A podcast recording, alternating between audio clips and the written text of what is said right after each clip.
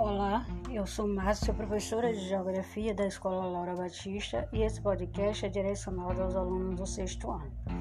Bom, gente, nessa atividade dessa semana, primeiramente nós temos um texto é, e depois um mapa, né? Falando sobre a vegetação do Brasil, que vocês deverão utilizar para responder as questões de número 1 até a quarta questão, né? Vocês utilizarão esse texto e esse mapa para responder essas questões.